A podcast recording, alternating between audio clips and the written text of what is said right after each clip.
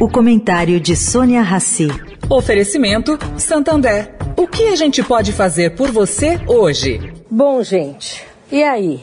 Os acionistas de referência das americanas, Beto Sicupira, Marcel Teles e Jorge Paulo Lemon, conheciam as inconsistências do balanço da empresa? Bom, pelo que apurei no mercado, talvez Jorge Paulo Lemon não soubesse, tanto que colocou recentemente seu filho no conselho de administração. E assim sendo, ele pode ter que responder por eventuais processos que possam ser instaurados. Já Marcelo Teles tocava outras empresas da 3G.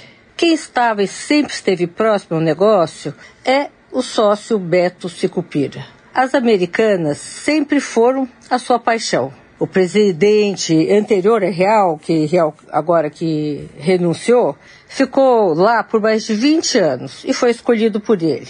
Mas, por outro lado, foi ele que escolheu o Real, reconhecido executivo do sistema financeiro, para tocar essa nova fase da empresa que prometia grandes investimentos e teria facilidade de descobrir o que descobriu. Bom, Real, em nove dias, avistou o problema, enxergou inconsistências e pediu demissão do cargo de presidente.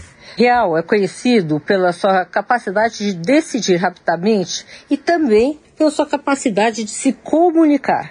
Tanto assim, caro ouvinte, que ele se desligou do cargo de maneira política, sem acusações a ninguém, afirmando inclusive sua intenção de continuar ajudando os acionistas de referência, os 3Gs. Vale lembrar aqui que esses 3Gs, Jorge Paulo, uh, Marcel Teles e Beto Secupira, decidiram sair do controle da Americanas em novembro de 2021. Eles tinham 60% da empresa e agora tem um pouco mais de 25%. Sônia Raci, para a Rádio Eldorado.